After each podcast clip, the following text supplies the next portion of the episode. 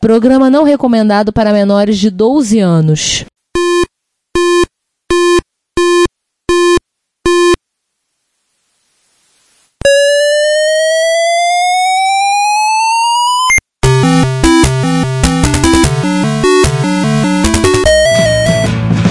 We bought it to help with your homework.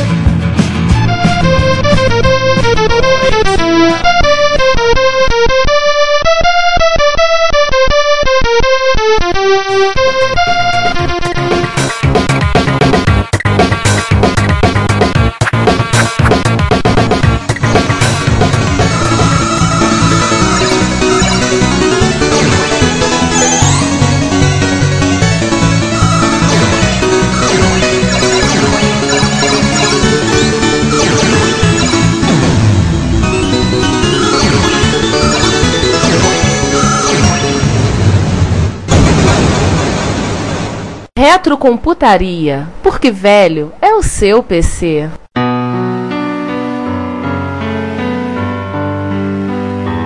Olá a todos, essa é a segunda parte do episódio 49, o último do ano da graça 2014. Nesse episódio existem algumas surpresas e alguns avisos. Antes de tudo, eu queria mandar um abraço para duas pessoas que eu conheci recentemente que acabaram se tornando ouvintes nossos também. Mandar um abração pro Eli e pro Guto. O Eli é amigo da minha esposa há muito tempo e recentemente eu fui com ela num almoço de confraternização, reencontro da turma do colégio. E ele conversa vai, conversa vem, comentei do podcast, falei do Reto Computaria e eles ficaram interessados e curiosos porque eles não viveram a história da informática como nós vivemos nos anos 80, a maioria de nós, né, tanto nós do podcast como o pessoal, os ouvintes, mas eles se interessaram, baixaram episódios, estão ouvindo e gostaram. Aí sim, fomos surpreendidos novamente. Então, sejam bem-vindos a essa bagunça. Eli, seja bem-vindo. Guto, muito obrigado por vocês estarem nos ouvindo. Espero que vocês gostem. Primeira surpresa é que a parte B desse episódio levou uma semana para ser lançada só. Nós queríamos fechar esse episódio em dezembro de 2014, então nada mais justo do que lançá-lo nos estertores do ano que se encerra. A gente gosta muito de vocês, então trouxemos logo essa parte B. Primeiro aviso é que nós da Reto Computaria iremos entrar em merecidas férias. Sim, no mês de janeiro teremos apenas os já tradicionais episódios de erratas, os bloopers, falha nossa ou como queiram, o besterol que não vai ao ar ao longo do ano. Tem então, gente, um pouco mais do que 7 horas e 40 minutos que vocês ouvirão diluídos ao longo do mês de janeiro. Ai, caramba! Estaremos de volta em fevereiro com o episódio 50, trazendo algo muito esperado por todos vocês. O que, que é? Uh -uh, surpresa. Segundo aviso é que eu, Ricardo e o João participamos do NGCast, podcast do site Nostalgia Games. Então, nós fomos até lá estragar o podcast do nosso amigo Junix, Diogo Estranho e Rogério Pousada.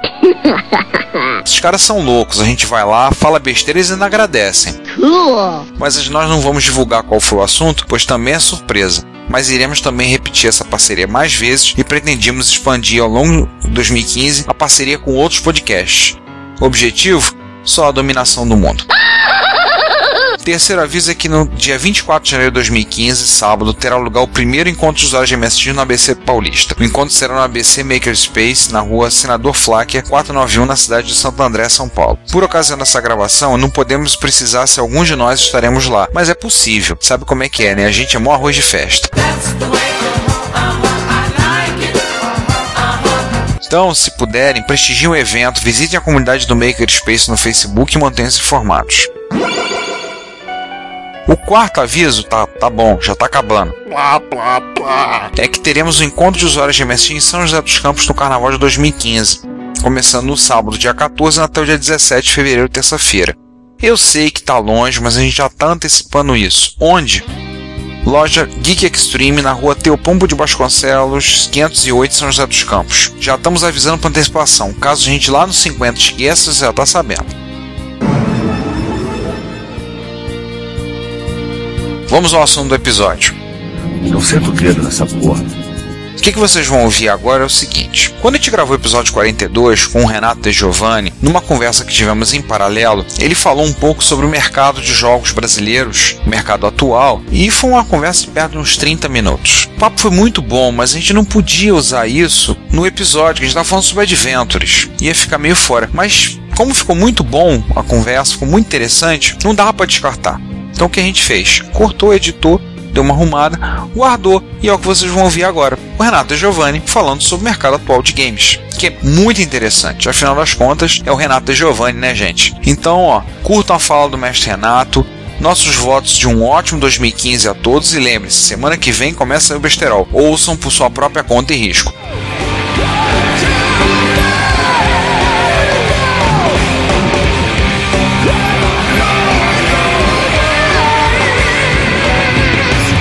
Abraço, até lá. É, é, Renato, eu sei que você deu uma palestra na, na GDC Brasil, né? é, Ano passado. Não, SB Games. Ah, na SB Games. É, foi um Né? post-mortem do Amazônia comemorando 30 anos de publicação dele. Nossa, 30 anos? 30, é, a publicação dele é de agosto de 83. E como é que é sobre o, o Amazônia, sobre o Adventure, para um público que não é tão exposto muitas vezes ao Adventure? Pelo menos o é, SB Games de 2013, ela foi muito focada em produção indie, empreendedorismo e coisa e tal. Então o pessoal estava muito interessado nas, nas questões de comercialização mesmo, entendeu? Como que era, que, como, é que, como é que fazia, que se rendia, se não rendia, entendeu? Eles ficaram surpresos quando eu comecei a falar de números. Assim, porra, ah, mas e vende aqui no Brasil? Falei, porra, sempre vendeu muito. Vocês é que não estão sabendo explorar o, o mercado brasileiro. Ah, mas é que jogo, a gente vê que jogo em BR não vende. Falei assim, não, não pode, não vendeu um, um ou outro jogo específico, mas você tem que produzir para o mercado brasileiro também. Não é só essa questão de, ah, mas é o mundo, hoje a gente produz para o mundo. Sim, hoje a gente produz para o mundo. Mas ao produzir para o mundo, esse produto pode não ficar muito bem adequado para o, o público brasileiro. Que era o que a gente tinha na- na- nos anos 80, nos anos 90. Eram, eram jogos que eram, pô, ninguém mais tinha, não, não vinha de fora. Embora o pessoal falasse que era um francês que fazia o jogo, não existia o Renato de Giovanni.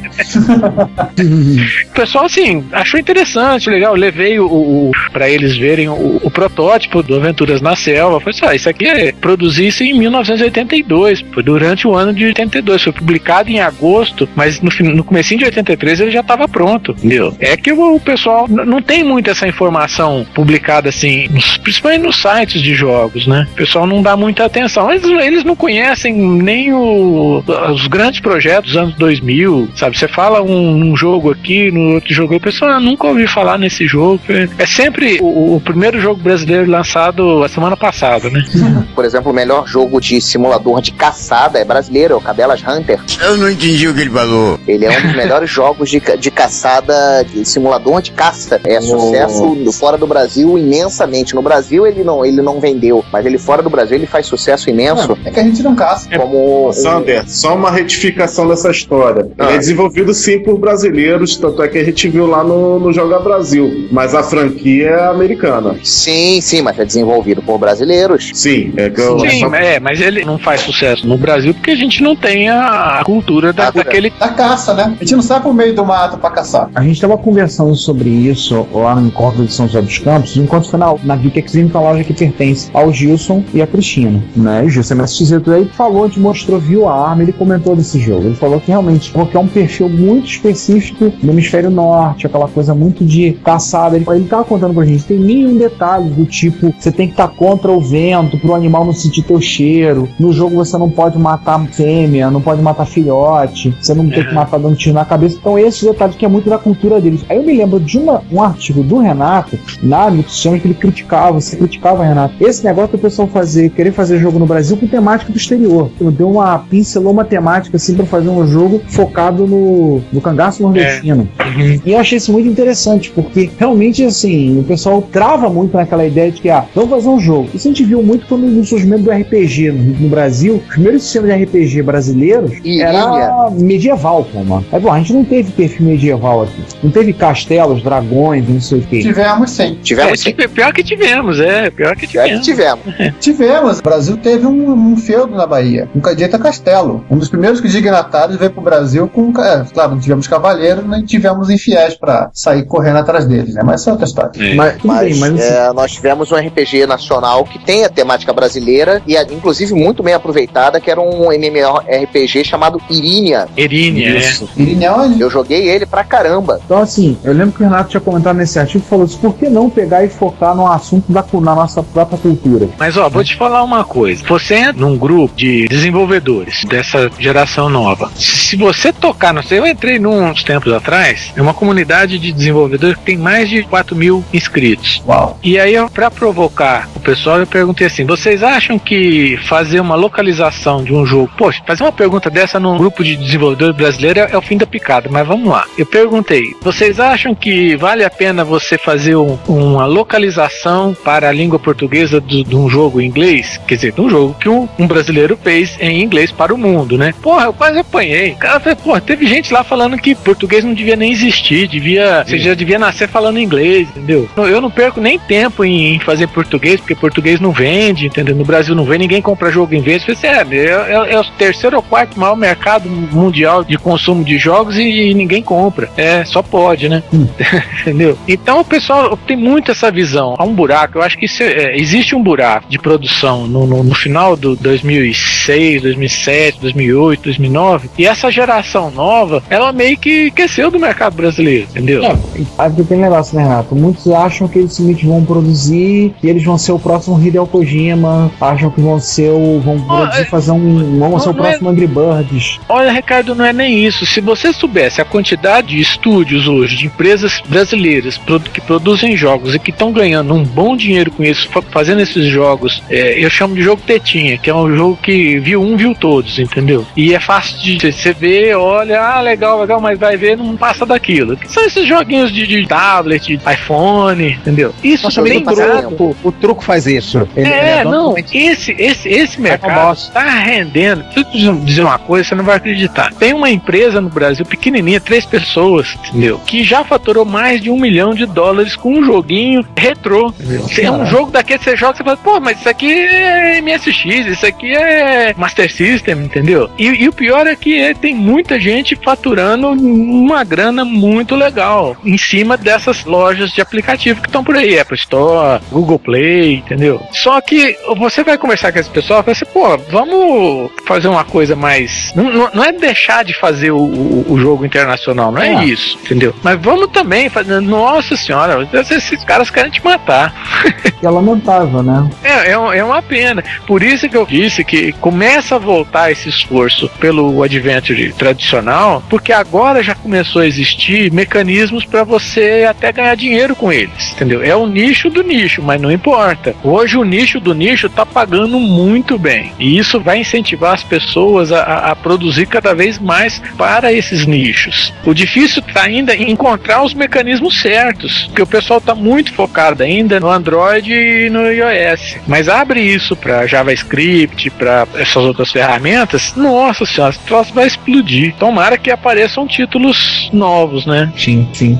Tomara. Em, em português, né? Se bem que a gente vai ter um cangaço aqui no lançamento que é excepcional. Eu conheço o jogo, tô participando da- dos testes do jogo, que o pessoal do Nordeste, uma Hum. empresa no Nordeste, o jogo tá matando a pau de é a coisa mais legal que eu já joguei nos últimos 6, 7 anos, meu. Nossa. Você Muito postou legal. umas telas dele no Facebook, eu Isso, vi. é, exato. Nossa, vale. O pessoal já tá pra fazer, soltar é, o demo, entendeu? Quando soltar, vocês podem baixar, porque é muito legal. É de, pô, é viciante, é Por favor. simples. Não é um jogo super, aquelas coisas sofisticadas, 500 mil coisas acontecendo. Não, você comanda três carinhas, na boa, entendeu? Dá pra ir tranquilo, bolando estratégia pra enfrentar o, o- as volantes, ou então, se você vai como volante pra enfrentar os cangaceiros. E é muito lindo, o visual é sensacional. Eu conheci esse jogo no SB Games no final do ano, quando eu estive lá. Poxa. Ele é pra Android, é pra PC, é pra quê? Essa semana agora, hoje, amanhã, ele deve estar indo pro Steam para ser disponibilizado no começo para PC. Ele está sendo feito em Unity, então vai sair para Android, para iOS, vai ser para todo mundo. Vou ficar de olho. Não, fica de olho sim, porque é muito legal. O jogo é, é sensacional. E, e os caras têm uma equipe, é uma equipe de 25 pessoas trabalhando, entendeu? Eles têm consultor pro cangaço, eles têm. As músicas são sensacionais. Falei pro pessoal, falei assim, olha, só a música já dá um CD de som para ser vendido, sabe? O, o cara, o autor das músicas é um cara super simples, mas compôs uma trilha sonora sensacional. A empresa do Nordeste mesmo, é? É do Nordeste mesmo, é uma turma do do Piauí. lá de Teresina, é. É, o estilo é do pessoal também do Nordeste. Hoje tá esparramada, a produção de jogos brasileiros tá, tá esparramada. O pessoal do Thorin, que é outro que tá ganhando tudo quanto é prêmio que existe pra ganhar, é do Sul, entendeu? Pô, que legal, hein? Então tá uma, tá uma febre que, nossa, 2014 e 2015 prometem ser o ano. E fora esse pessoal do, do- dos jogos retrô, não, não é retrô a palavra que eles usam. eles Casuais. Casal estilo. não, não, não, Não, é casual, não, não. É pixel art. Não, não, Ah, pixel art. Na verdade, é todo mundo tá no esquema indie, entendeu? Ninguém tá ligado a produtora ou distribuidora grande. E tá todo mundo se fazendo no modelo indie. E esses retrô, eles chamam de pixel art, que é aquela figurinha que a gente conviveu nos anos 80, nos anos 90, direto, entendeu? Esses jogos estão fazendo um sucesso na internet que vocês não acreditam. Pô, tem um que eu sou apaixonado por ele, que é o Limbo. Limbo. Limbo, é. Não é Não é pixel, art, mas ele. Quer um exemplo de pixel art? O Cave Story. História, pixel art. Cave Story. É. Eu jogo ele, é bem bacana ele. Ó, você procura aí, Oniken. Entendeu? Oniken Oniken. tá. Não, Oniken. O. Oniken, deixa eu ver aqui. É, Olha acha. quem é, eu Oniken. conheço. É brasileiro, pixel art, entendeu? Versão É, em O- inglês, O-N-I-K-E-N. K-E-M. Oniken. É a primeira vez que eu vi o, o Oniken, porque eu avaliei ele pro SB Games de 2012, se não me engano. E a primeira vez que eu rodei ele, assim, que a tela entrou e começou a aparecer, eu lembrei do Dexter. entendeu? Do Dexter, eu, eu joguei muito Dexter da MSX. Isso. E aí eu falei, pô, é, é- o gráfico é exatamente igual. Ele me lembrou muito o Ninja Gaiden do Nintendinho, só que É. troca o ninja do, do Ninja Gaiden pelo Kenshiro do Hokuto no Ken. É sério. Dá uma olhada Esse- nessa, é- é- Sander. Você vê, esse, esse jogo é, é de 2012, foi finalizado agora em 2013. O mercado tá realmente uma. Cara, que legal. Sem contar o que eu acho do- de- dos melhores jogos de 2013 lançado. Infelizmente, não- a empresa não durou nada depois do lançamento, que é o Dungeon Land. Entendeu? Dungeon Land é um, é um jogo sensacional. Levou acho que dois anos para ser feito, consumiu uma grana violenta. Dungeon Land, esse, esse Dungeon outro Eu vou procurar. Porque esse Oniken aqui tá muito estilo Ninja Gaiden mesmo, cara. Muito legal. É, eles estão fazendo sucesso, porque tá pegando essa turma toda que, que tinha 5 anos, 6 anos, quando os videogames explodiram, né? Que o irmão não deixava jogar. O mais velho meu que pai. deixava. Meu É, pai tomou o videogame pra ele, não me deixava jogar. Ele tá muito. O estilo de jogatina dele tá muito parecendo o Strider. Aham. Remete Isso. muito ao Strider. É, esse mercado aí tá expl- explodiu em 2013 de uma forma que, nossa, vocês nem, não- nem imagina. Então, esse pessoal aí não, não- tá com pinta, nem, nem, nem demonstra muito interesse em produzir uma coisa mais. Não gosto de usar essa palavra assim, mais cultural, porque senão eles acabam apanhando também, Acho que é entendeu? mais localizada, né? É, mais explorar mais. Nossa, se eu falar, quando eu falei o negócio do cangaço, o pessoal quase me bateu, entendeu? Eu falei assim, não, ó, vocês estão falando nisso aí, mas, pô, tá vindo um jogo aí sensacional. Aí mostrei, sabe? Agora que o pessoal tá mais ou menos aceitando. Mas é, é uma pena, né? Porque a gente perdeu os anos 80, dos anos 90 com esses jogos todos que nós fizemos, final dos anos 80 principalmente. Nossa, era pra gente ter desenvolvido uma indústria de jogos originais brasileiros muito legal. É uma pena que não deu certo, né? Porque nós temos mão de obra pra isso, né? Nós temos excelentes programadores. Sim. Até e, e muitas vezes melhor que os programadores lá de fora, porque a gente não tinha informação aqui e ainda assim a gente criava. O Brasil exporta uma quantidade imensa de, de desenvolvedores. Vai muita gente pra fora trabalhar nas grandes empresas lá. Developers, developers, developers, developers, developers, developers. Entre esses jogos a gente estava falando dos Adventures, né? A gente tinha falado. A gente pode falar além desses Adventures, pode aproveitar e olha eu tentando puxar o fio pra gente voltar pro assunto. Eu tenho uma teoria de que, como houve esse assim,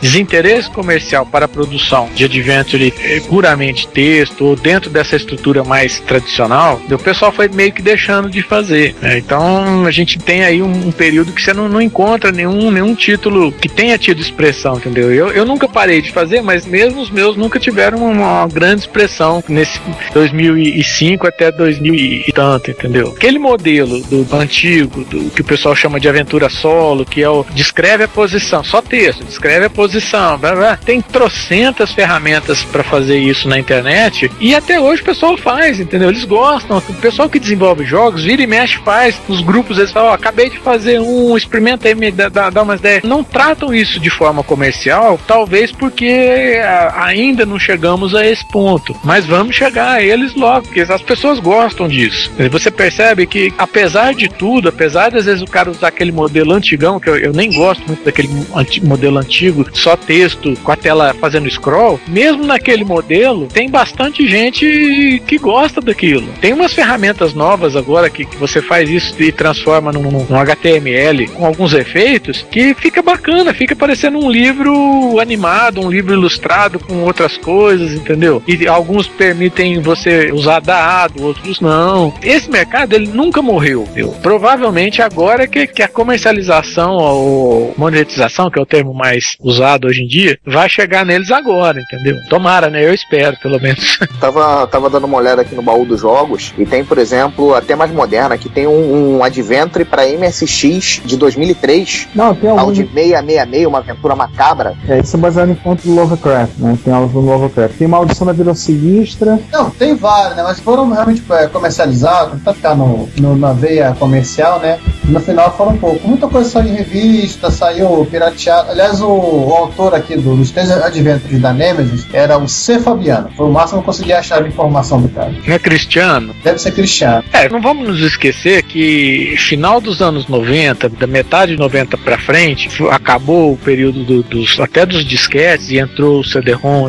ficou proibitivo produzir jogo que, que tivesse uma margem não tão grande assim de repercussão, né? E os próprios mecanismos de distribuição começaram a mudar. Eu lembro que já no, no, em 97 eu já falava pro pessoal, vamos produzir e vender por download. E a turma falou, não, não, isso aí vai demorar, isso aí não vai, não vai acontecer nunca, entendeu? Nossa. Gente, futuro é esse aí, é custo zero de produção, daquele custo, porque você produz, fazer um advento vou lançar ele em CD ou DVD, que seja. É, eu- mesmo que eu mande produzir mil cópias, o meu limite é esse aí, mil cópias. Quer dizer, se eu vender mil, eu vou ter que produzir mais um tanto. Se eu não vender, o que sobrar é prejuízo meu. No sistema de download, não. Sabe? Eu posso vender tanto uma cópia como um milhão de cópias da noite pro dia.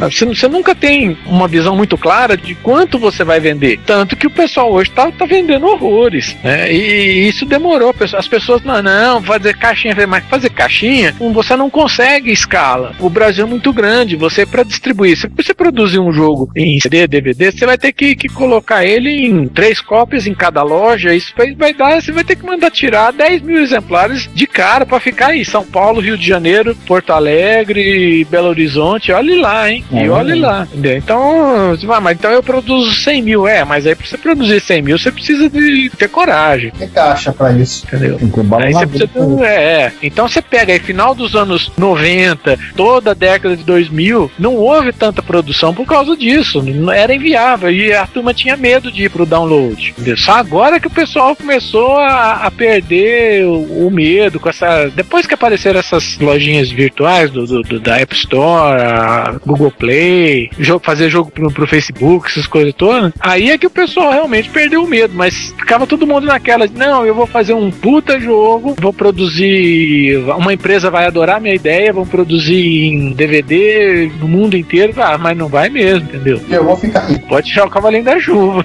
É por isso que você fica nesse negócio. Ah, não tem. O pessoal que fazia, fazia, colocava no site, publicava aqui, publicava ali. Então você não, não encontra títulos assim, comerciais fortes de adventures nesse intervalo que eu citei. entendeu? Além do fato de você ter, como a evolução do adventure, ele meio que se misturou com os outros modelos. Então o cara pode estar produzindo um adventure, mas ele não parece muito adventure. Também tem o lance do pessoal mais produz em inglês do que em português, quase não, não, há produção em português. Aí a gente fica sem saber, né? Porque você passa os olhos numa notícia ou site de jogo lá, fala, ah, tá falando do jogo tal, tal, tal. Se o cara não destacar que foi feito por um brasileiro, você vai achar que não. Então vai ser mais um jogo internacional, estrangeiro, que você vai olhar ah, não, isso eu não tô interessado em ver.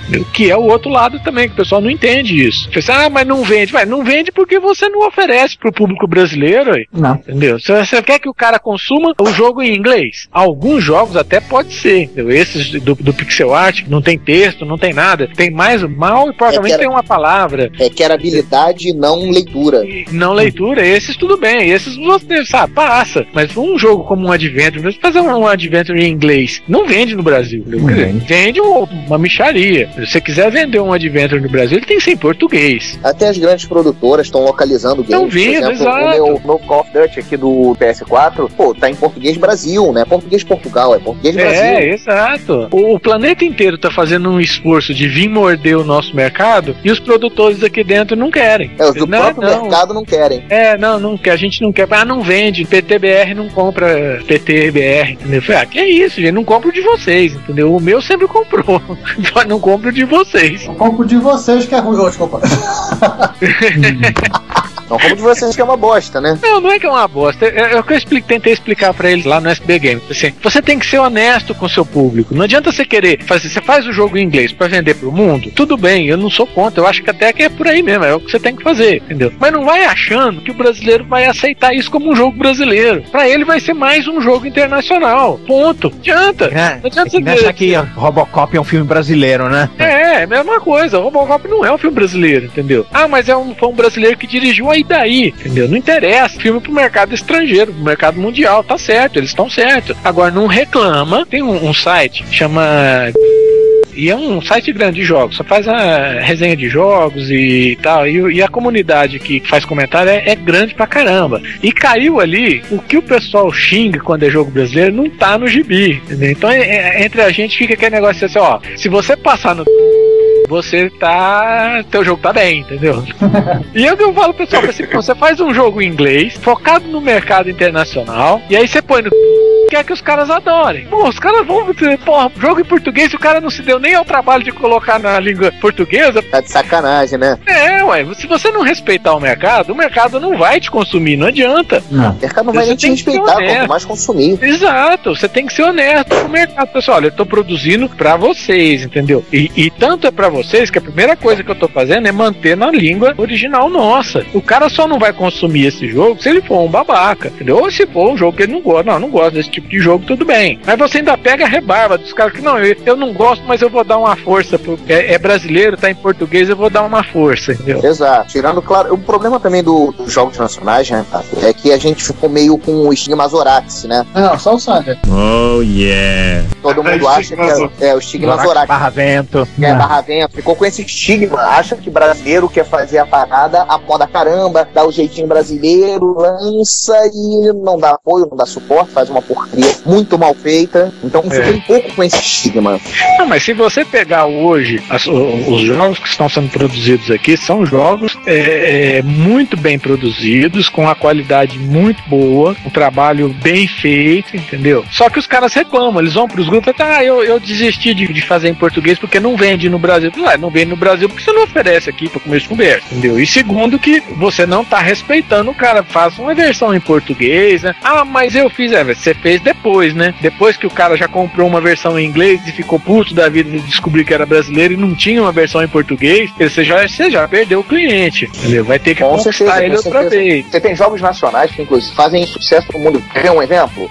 Doom. O universo funcional Isso. de, de Doom é Eu conheço o escritor do universo é, funcional Doom. Eu tenho, inclusive, o livro dele. Cara, a Doom é sensacional e tem uma referência muito grande em cima de Elite. O próprio criador É. do Doom fala que ele utiliza a referência muito em cima de Elite. O jogo é incrível, é fantástico. Mas você sabe que esses jogos que eu, que eu citei, esses jogos de, de pixel art, estão dando um- uma surra, um banho nessa, nessa turma de médio porte, que, que, nossa, é, é até bonito de ver, entendeu? o cara produz um jogo que você olha e fala assim, pô, mas isso aí eu também faço. Não faça. Tá arrasando no mercado. É, cara, é, É, não, faço. faça. É, é que nem podcast, é que nem podcast, cara. Todo mundo começa dizendo, ah, É. então assim, toda eu faço também. Vai fazer. Senta pra fazer pra ver como é que é.